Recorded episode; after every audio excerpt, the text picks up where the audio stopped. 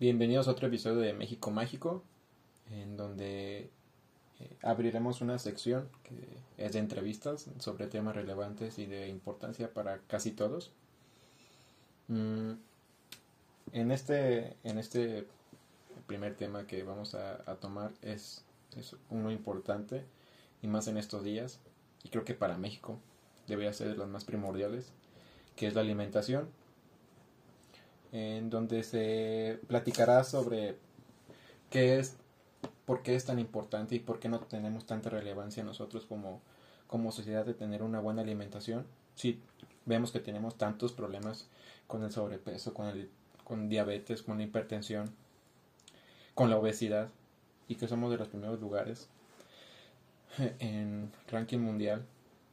Eh, se tocarán esos temas, se tocarán temas de de qué ha hecho los gobiernos anteriores y el actual sobre estos padecimientos que sí son eh, que se han desarrollado en, maneras pandémicas porque son problemas en todo el mundo tal vez en menor proporción pero son problemas enfermedades que van creciendo día con día y que en un futuro serán graves problemas para la sociedad, la sociedad.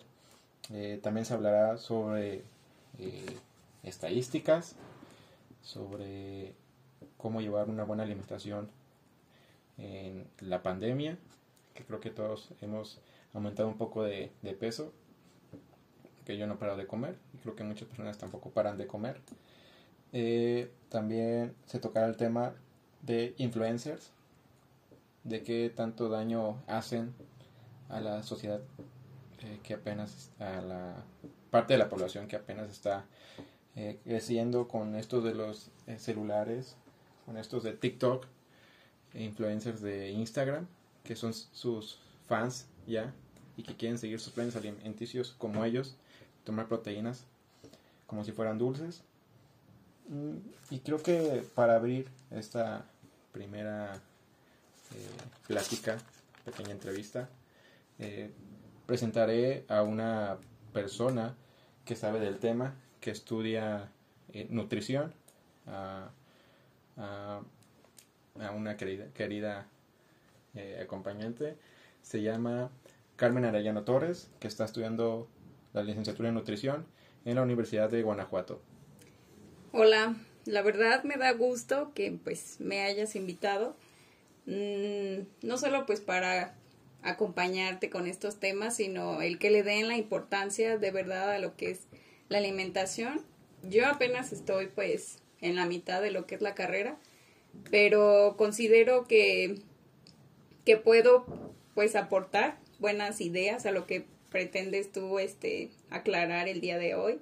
Así que pues espero que la información que, que yo traigo, más lo que a lo mejor tú, tú traes también, se pueda complementar, pues para que sea un poco más interesante tu, tu episodio del día de hoy. Sí, cabe aclarar que esas, estos temas, no solamente yo voy a hablar de ellos porque casi en todos yo soy ignorante, por eso voy a traer a personas que sepan hablar, sepan el tema muy bien. Así que aclarando y presentando, presentándonos y aclarando sus puntos, comenzaremos con la primera eh, pregunta que creo que para muchos nos va, para muchas personas va a espantarle. Eh, ¿Qué tan saludable es la comida mexicana? Mm, bueno, considerando y a lo mejor analizando ya lo que pues normalmente consumimos los mexicanos, eh, tradicionalmente pues yo creo que conocemos que lo que se come pues es que el pozole, las enchiladas, eh, guajolotes, guajolotas o pambazos, no sé cómo lo conozcan. Eh, también tenemos los chilaquiles y todo esto. Y que la verdad son platillos pues que a todos nos agradan, son muy ricos. Y si ponemos a ver qué es, qué es todo lo que incluye cada uno de estos platillos, pues la verdad es que son cosas sanas, por decirlo hasta cierto punto. Por ejemplo, las enchiladas, pues lleva la tortilla, lleva lo que es el chile, eh, puede llevar queso, pollo, mm, algunas personas llegan a cocer verduras para poner en la parte de arriba, ya sea zanahoria, papa, también la lechuga, lleva queso, lleva crema pero en realidad el problema aquí pues sería el modo de preparación. todos estos platillos pasan por, por el aceite, los, las enchiladas pasan primero por el aceite. En el caso del pozole, pues el problema es la carne que se usa para hacer el pozole. Hay pozole verde, hay pozole blanco, hay pozole rojo, pero en realidad ese es el problema. Si se hace de pollo, el incluir ya el, el cuerito del pollo, que es el que va a soltar grasa, ya con eso se pierde, digamos, un valor nutricional alto, ya que va a aportar más energía de la que nos aportaría y no necesariamente que sea buena porque es la grasa pues del pollo. Igual cuando se usa la carne de cerdo este ya sea dependiendo de la parte del cerdo que, que van a estar añadiendo a la preparación pero pues en sí ese es el problema la cantidad de grasa que se llega a utilizar en cada una de estas preparaciones pero pues son platillos que vienen yo creo desde muchos tiempos atrás y que pues es tradicional aquí en México. Sí, o sea, obviamente el pozole viene de, la, de, México prehispánico, que antes se hacía muy diferente. Y creo que se ha escuchado que la cocina prehispánica era, era saludable. No, no conocíamos el aceite hace 500 años. Y con la llegada de los españoles fue cuando cambió nuestra, nuestro modo de alimentación eh, tal vez fue la, que perjudicó eh, nuestra evolución de comer y que probablemente fue un, anticipo de lo mal que, sería que, sería en el futuro, lo cual estamos pasando y viviendo.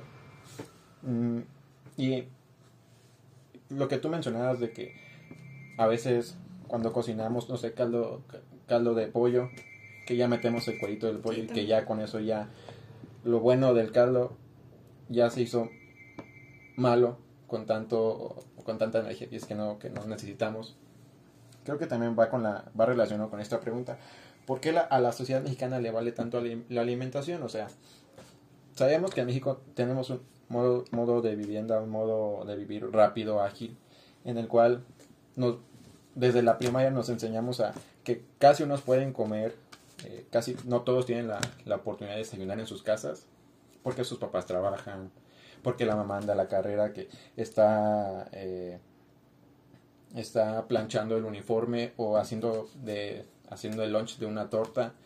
Y, o también puede ser el papá que tenga que hacer ese, ese trabajo, no solamente la mamá. Y, y el, los que trabajan se levantan si entran a trabajar a las 9, se levantan a las 7 para poder agarrar el, camión. Si no si tienen carro, se levantan una hora antes para poder hacer sus cosas. Pero para desayunar no desayunamos bien. Lo que se desayuna habitualmente es un pan con leche o un café con leche. Y ya con eso ya se aguanta un poco para a las 10, 11 de la mañana, los que pueden desayunar, salir de su trabajo, salen del trabajo y ¿qué es lo primero que ven? Tacos dorados, tacos sudados, tortas, que no necesariamente son son muy saludables porque son tortas de tamal, son tortas de chilaquiles, que ya con eso ya es más de la energía que puedes este, desayunar en un, te puedes desayunar y que en vez de un bien te perjudica, no, tal vez no en un presente y por eso comamos esto, porque no podemos ver a un largo plazo lo que pueda pasar con nuestra salud si seguimos comiendo tortas de chilaquil, si seguimos comiendo tacos a las 10, 11 de la mañana sin antes ingerir algo bueno, sin sin desayunar frutas, sin desayunar algo de verdura, porque no estamos acostumbrados a desayunar eso. Estamos acostumbrados a huevo con chile, con un buen de tortilla, torta de huevo. Y no digo que sea malo, sino que estamos acostumbrados a eso y que lamentablemente, lamentablemente eso perjudica tanto como niños como a personas adultas y, y trae problemas que son muy malos tú, este, en respuesta a otra te, te, la pregunta, ¿por qué a la, sociedad le vale tanto la alimentación? ¿Crees que es por ellos mismos o por la forma de vivir en México?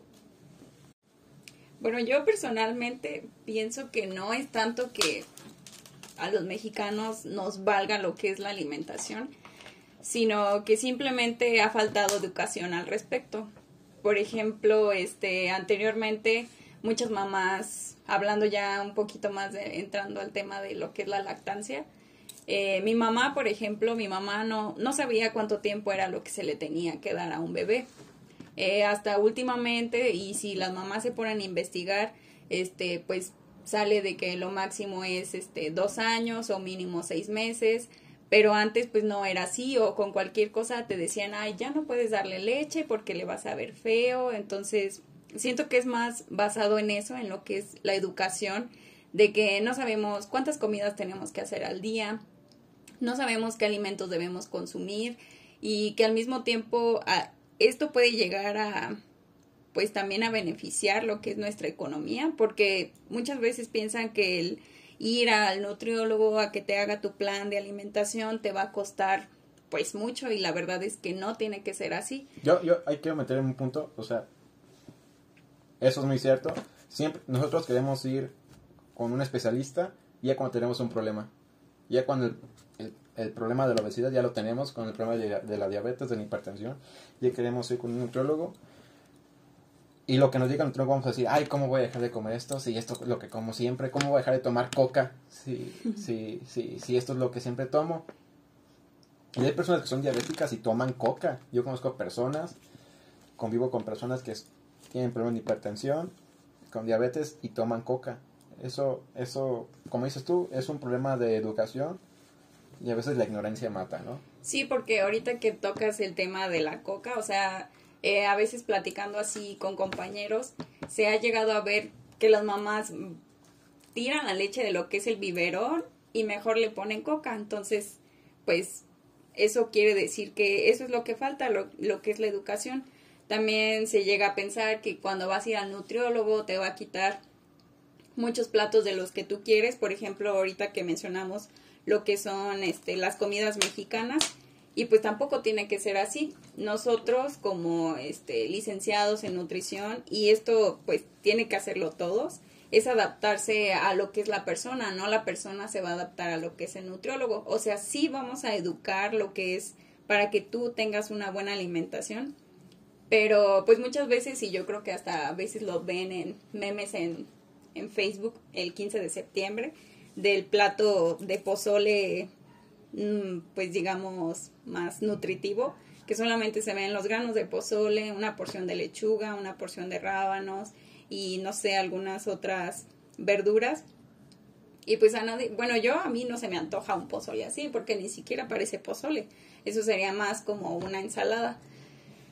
Me, yo creo que simplemente es el hecho de, de saber cuánto consumir. No vamos a echarnos en una noche tres, cuatro platos de pozole cuando solamente te puede servir uno y ya con eso pues ya moderar a lo mejor otros alimentos. Como esas personas, ¿no? Que dicen, no voy a desayunar, no voy a comer para poder cenar bien a gusto mis tres platos de pozole para que así no tenga nada, nada este, de feo en mi cuerpo. Exacto. Y pues también, bueno, a mí hace tiempo, en mis primeros semestres de lo que fue la universidad, nos llevaron a una tipo conferencia de, de otros compañeros que ya casi iban a salir de la carrera donde hablaban de esto, de los, este, de la comida mexicana.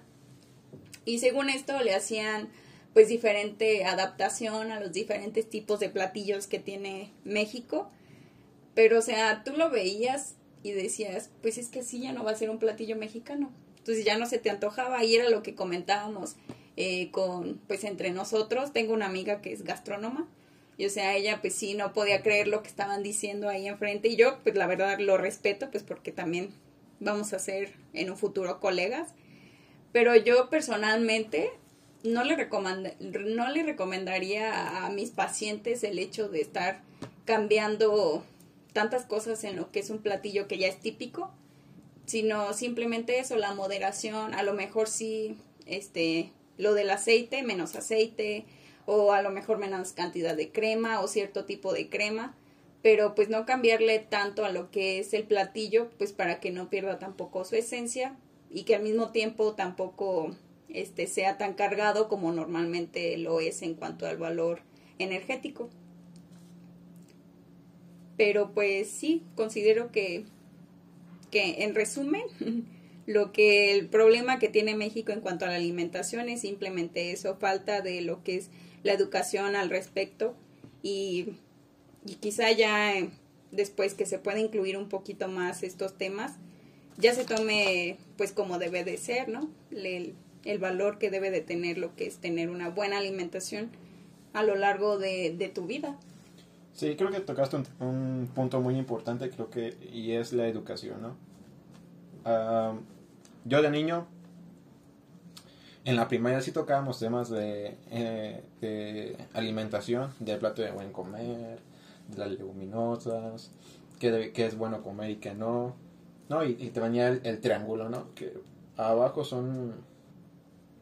No me acuerdo que era abajo, pero venían los diferentes tipos de carne y hasta arriba eran las, las, las grasas que, nos, que es lo que menos debemos de comer. Ajá. Y creo que eh, ese punto de la educación es se ve reflejado en las estadísticas, ¿no? Mm, sí, bueno, ahorita a lo mejor te confundiste un poquito. La que mencionas, pues, es la pirámide nutricional. Ándale, sí, esa pirámide, que sí falta educación. sí, esa pirámide, pues, es estadounidense. en aquel tiempo, pues sí, era cuando nosotros estábamos en la primaria, fue la que a mí me enseñaron en, en aquel tiempo. Esa ni siquiera era propia, fue eh, hasta después. O sea que está mal implementada, ¿estuvo mal implementada? Mm, digamos que sí, porque pues no es, um, bueno, analizándola y a lo mejor comparándola con otras guías alimentarias de otros países, la verdad es que pues van muy a la, a la par todas. Mm. Eh, pues todas tienen hasta arriba lo que son grasas, lo que son azúcares. Eh, e igual hasta abajo están lo que son este, los cereales, están las frutas, las verduras, las carnes y todo esto. Pero eh, el problema era ese, que la pirámide no, no le pertenece a México, sino que se tomó de la que es de Estados Unidos.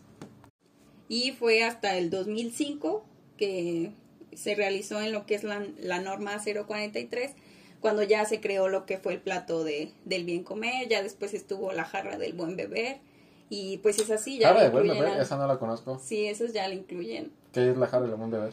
Pues viene prácticamente como cuántos litros de agua natural debes consumir, eh, agua de fruta, cuánto azúcar debe de llevar. ¿Y eso de, que debemos de tomar dos litros de agua diario, es un mito o es, es este, sí es bueno? Digamos que es como un promedio. La verdad es que hay como una fórmula que te dice cuánto cuánta agua necesita tu cuerpo. La verdad ahorita no, no la recuerdo, pero sí es este, es muy fácil la fórmula, no sé por qué no me acuerdo de ella, pero la verdad es que eh, es un promedio lo de los dos litros, de dos litros, dos litros y medio, es como un buen este, cantidad de agua de, pues para tu cuerpo en un solo día.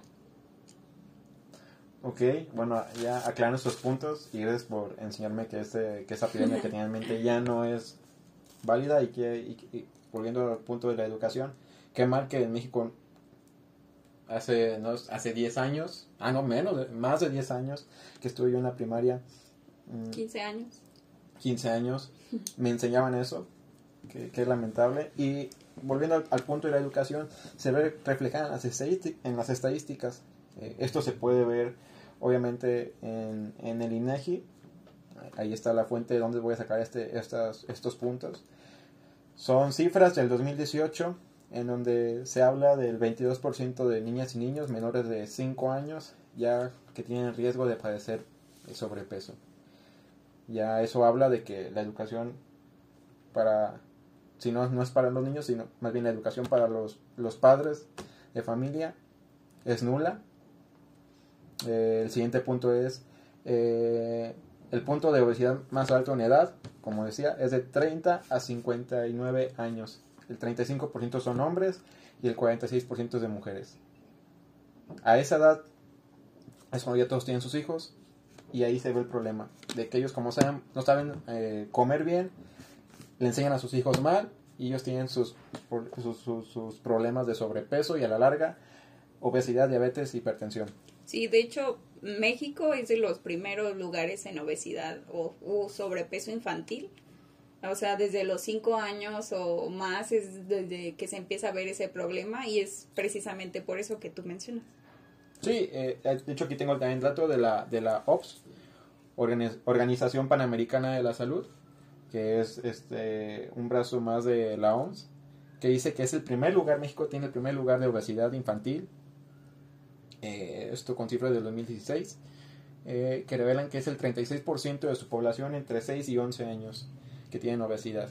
Y, el, y es el segundo lugar en obesidad en adultos. O sea, esto lo vemos escuchando desde hace muchos años y nunca hemos visto algún plan de algún gobierno que haya pasado o que esté presente y que se vea un interés en, en implementar una buena educación alimenticia y creo que no va a haber hasta ya que tengamos grados más altos de obesidad, de diabetes, de hipertensión y que esto, ve y esto, esto se ve en consecuencias en, en actual, ¿no? Con la pandemia. Un, un poquito más adelante vamos a ver eh, sobre las, vamos a hablar sobre las muertes de COVID, que cuánto tiene que, más bien, qué porcentaje interviene estas enfermedades como la obesidad, diabetes, hipertensión, cuánto tiene que ver en las muertes de COVID, cuánto es el porcentaje de estas que hasta hoy eh, llevan 131 mil muertos, pero estas cifras que les voy a decir eh, son de, de julio del 2020, así que en, en, unas preguntas más tocaremos este tema que creo que es muy importante. Eh, aclarando esto sobre la, sobre la educación de, de, de, la población, de cómo alimentarse, ¿qué gobiernos se han metido más de lleno en este problema? ¿Qué, independientemente si son del PRI, PAN, Morena, ¿Qué gobiernos de, de, verdad les interesó dejar un, una buena eh, una buena educación para sus hijos y para las generaciones futuras en la alimentación? Eh, bueno, pues digamos que analizando como una línea del tiempo de los presidentes que han estado pues en la República Mexicana, eh, yo creo que todos han puesto, digamos, que un granito de, de arena para lo que es este tema pero eh, por desgracia pues no, pues sabemos los intereses, ¿no? Que tiene muchas veces el gobierno, que no es precisamente el, el solucionar un problema, sino pues jalar gente para ellos mismos. En algunos eh, de los que yo les voy a mencionar, sí fue donde se vio ese tipo de cosas que era más por interés político que por el simple hecho de, de ayudar a las personas. Pero, eh, pues se ha visto tanto en lo que es en, a nivel de la agricultura, también que pues es donde se inicia lo que es la producción de los alimentos, tanto ya como lo que es la llegada a, a las personas. Em, pues primeramente desde lo que fue Lázaro Cárdenas, que inició lo que fue la adquisición de la maquinaria de la agricultura, que es lo que les menciono, o sea, hubo un interés por lo que era la producción de pues los principales productos que hay aquí en México, que puede ser el frijol, que puede ser el maíz y que pues ocupan de los primeros lugares en nuestra dieta, pues porque casi diario comemos tortilla de maíz, así que es algo que, que se necesita. Después, eh, ya hablando un poquito más acerca de lo que es el consumo, se hizo lo que fue la yodación de la sal. Esto fue ya con Manuel Ávila Camacho. Esta yodación de la sal pues se hizo prácticamente y la verdad creo que sí fue una buena mm, una buena práctica por decirlo así que se implementara esta esta acción ya que fue precisamente para que desapareciera lo que es el bocio en la población. ¿Tú sabes qué es el bocio? No, no, no sé qué es bocio. Bueno, el bocio es este. Mmm, normalmente le, le, llaman que es la papada. Ah, Sí, el bocio llega a aparecer, pues es una inflamación, eh, pues aquí en lo que es el cuello es lo que se nota. Y precisamente es, ocurre por lo que es la deficiencia de yodo. Entonces se hizo que, que en cada producto que tuviera este pues pues sal también existiera lo que es el yodo, pues precisamente para evitar lo que fuera el bocio. Ya después de este presidente, pues sí empezaron un poquito más de, de programas mmm, para acercarse más a lo que era la población, tanto ayudando como económicamente, también como los alimentos. Eh, existieron lo que fueron las tiendas de, de Conasupo, que ya después fue la Liconza, mm. que primero pues eran estos como camioncitos que llegaban a ciertas zonas, vendían cosas súper baratas y pues a la gente sí le beneficiaba. Tenían no solo comida, también tenían este a, lo mejor algunas cosas que se necesitaran en el hogar.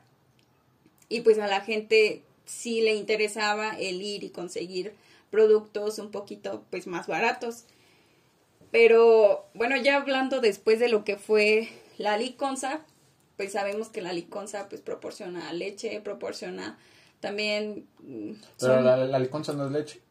Sí, pero la liconza también da este dotaciones de barritas integrales, oh, de cacahuates, no recuerdo qué otras cosas. Pero yo creo que aquí el problema, y bueno, a mí me ha tocado verlo, de que los que estuvieron, creo que todavía está el programa, sí, los que están, los de Liconza.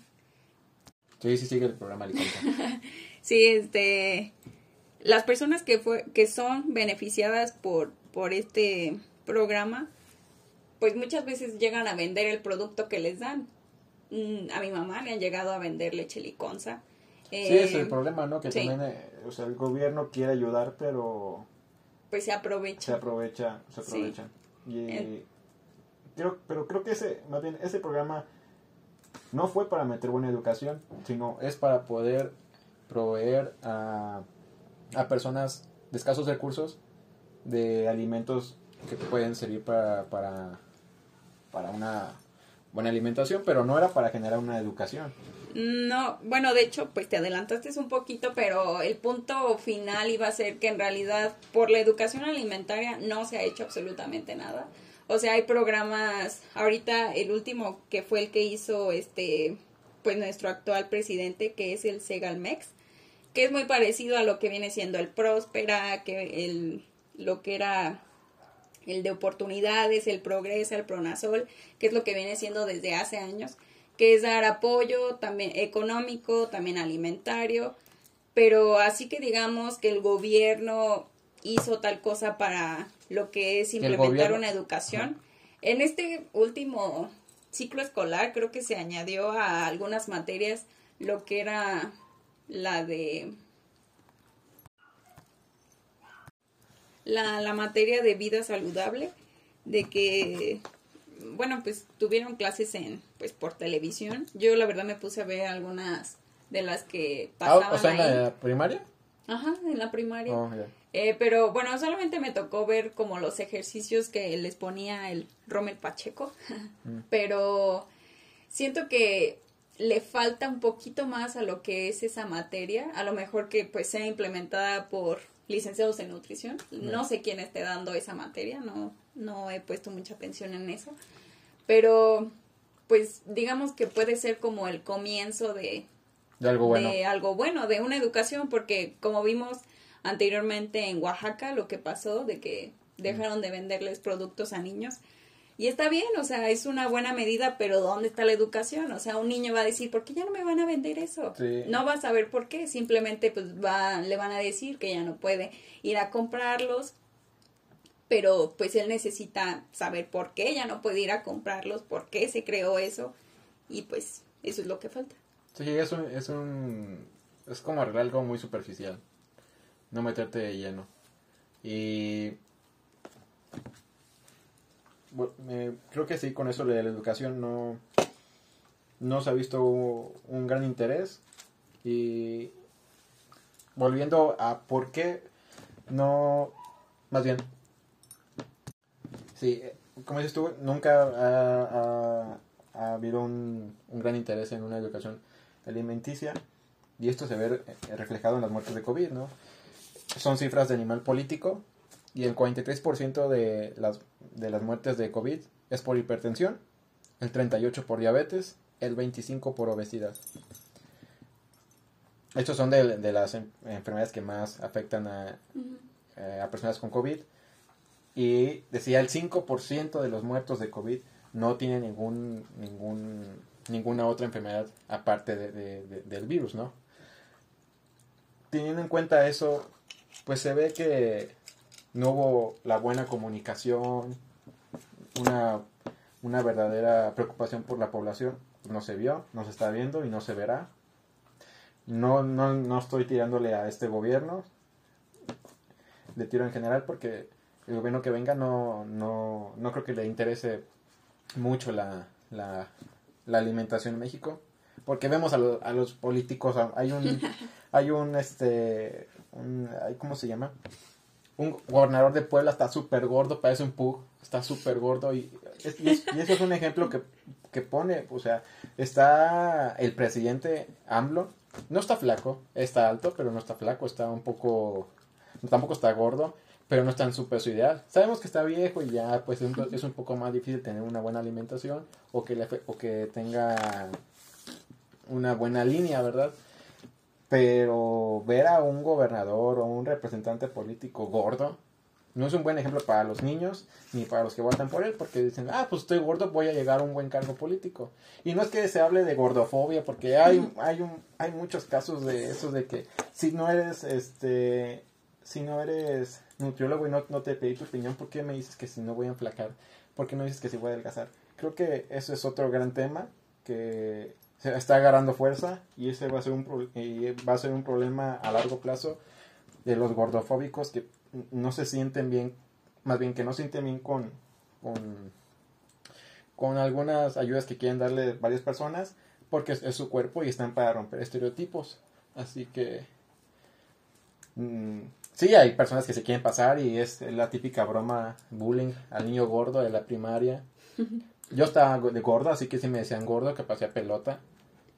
Pero sabemos que hasta los gordos saben que no es bueno para su salud. Y hay gordos que hacen lo que sea para poner un para tener un buen plan de alimenticio y con ejercicio porque puedes comer muy bien pero también tienes que hacer ejercicio. Es complementario no es no es este la receta mágica para adelgazar.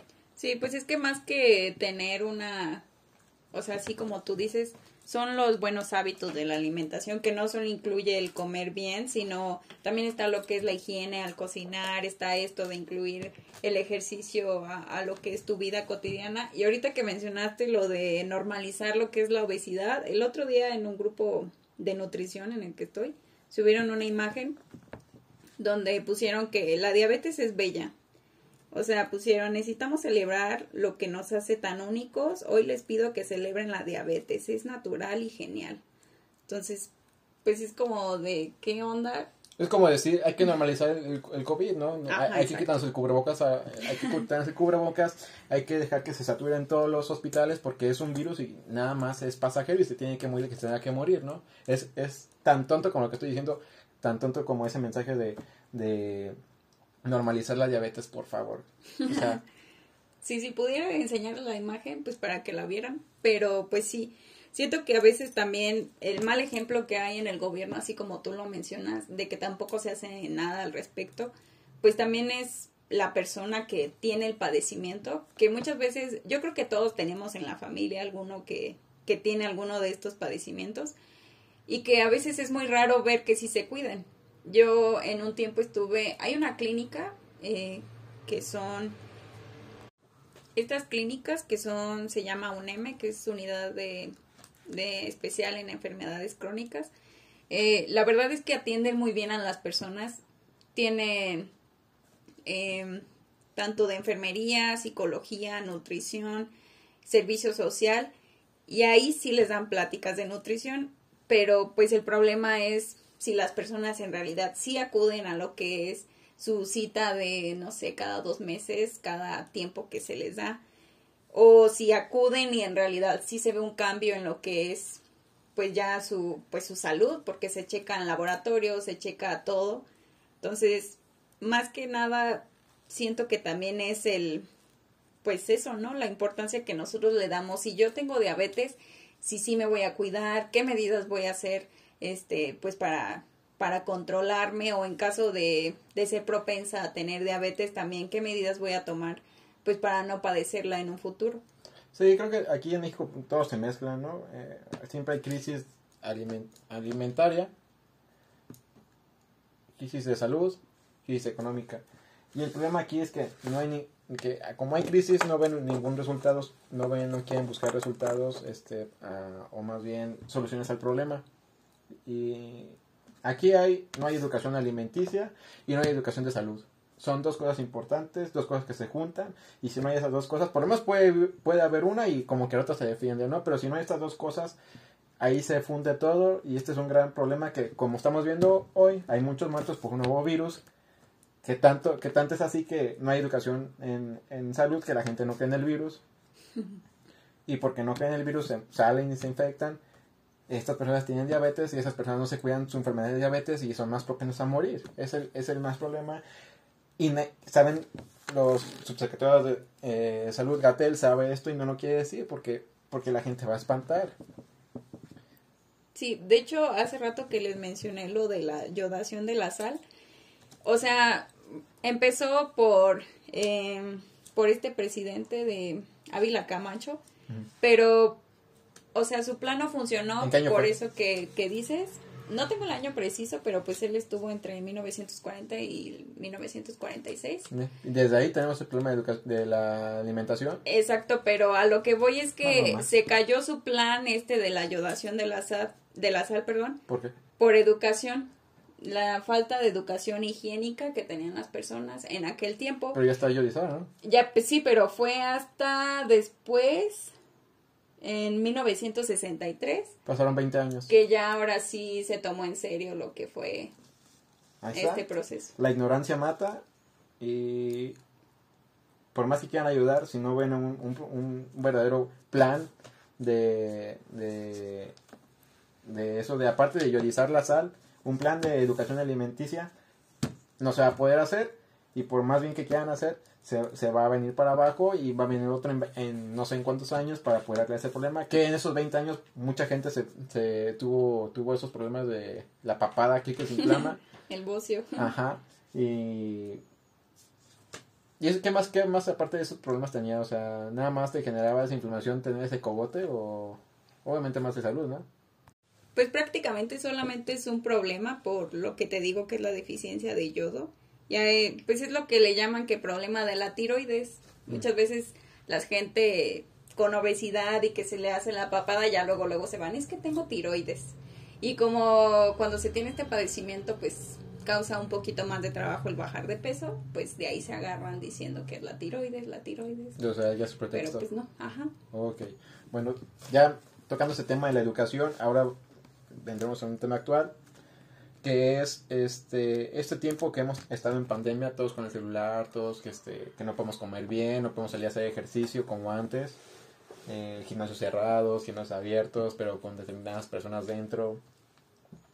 Y estamos viendo en el celular influencers, eh, Barba de Regil, diciendo hagan esto, hagan ese ejercicio, ok, está bien, hay que hacer ejercicio, pero sale con sus... Eh, planes alimenticios, sale con sus proteínas nuevas que ella hace, con su hija también, que las promociona, y muchos más que no conozco, porque no me gusta ver, porque se me hace una tontería. Y muchos piensan que como ellas, comen eso, como ellas este, eh, lo siguen y ven su cuerpo, y dicen, pues yo también puedo seguir ese plan alimenticio y me va a hacer muy bien. Puede que sí, puede que no, pero no es, eh, el plan alimenticio es de acuerdo a tu cuerpo. Eh, así que todos esos chavos que ven que sígueme en mi TikTok, sígueme en Instagram y vas a cambiar que tu cuerpo vas a ver que tu cuerpo va a cambiar en determinado tiempo. Es, es, puede que va a cambiar un poco, pero te, vas, te puede hacer daño. Así que cómo lidiar con estos influencers, cómo poder vivir en la cuarentena de una forma sana y evitar esta tanta información que genera desinformación. Pues sí, bueno, pues así como decirles, ay, come tal, come todo esto y así pues tampoco por lo que tú acabas de decir. Cada cuerpo es diferente, tenemos necesidades completamente diferentes, tanto por ejemplo tú y yo. Eh, aunque eso del ejercicio no creo que sea mucho pretexto que no se pueda salir, que no puedas ir al gimnasio. Pero bueno, iniciando con lo que es la alimentación, eh, yo creo que el principal o el, pues sí, el principal consejo que yo puedo darles, pues es el cambio de hábitos totalmente. Eh, dejar de comer lo que es comida chatarra, que ahorita ya pues es muy fácil saber qué consumir, qué no consumir, por cantidad de azúcares, cantidad de calorías. Eh, el refresco, olvidarnos ah, completamente. La coca es de la sociedad mexicana, así que esa no se puede quitar muy fácil. La coca, la coca es costumbre. Si, no, si vas a una casa y no tienen coca, te sientes un poco raro. ¿Qué toman aquí? pues sí, la verdad es que sí, pero es prácticamente eso el cambiar nuestros hábitos de a lo mejor hacer cinco comidas al día, pero no, pues, ah, voy a comer cinco veces al día pizza o cinco veces al día curioso. hablando de comida chatarra, ¿sabes que en México nada más, creo que es uno de los lugares donde se hace la coca de 3 litros? Ah, sí, sí, creo que sí. Creo que sí había escuchado algo así. Y pues, ¿cuántas familias no? Sí se acaban la coca. Toman coca diario. ¿Como tú? Yo, antes, antes, sí, yo tomo coca diario, me tomo mi coquita de, de vidrio porque es buena, es muy buena. Pero hay días que sí me puedo acabar yo una coca de un litro y medio, sin ningún problema, y en una comida. Sí, y es que ese es el problema, que a la gente le sabe bueno el comer churritos, el, los refrescos o todo eso. Pero pues es por lo mismo que lo que contiene el producto, la cantidad de azúcar, es que obviamente a nuestro cuerpo le va a gustar tener esa adrenalina que te da la cafeína de la coca, el azúcar que contiene la coca. El sabor. Los sabores de los, este, de los colorantes que les llegan a poner también a, lo, a los alimentos. Exacto. Entonces todo eso es lo que con lo que se tiene que empezar. Si yo, digamos, yo Carmen quiero eh, bajar de peso, quiero tener una vida más saludable, es con lo que debo empezar, cambiando mis hábitos, haciendo ejercicio.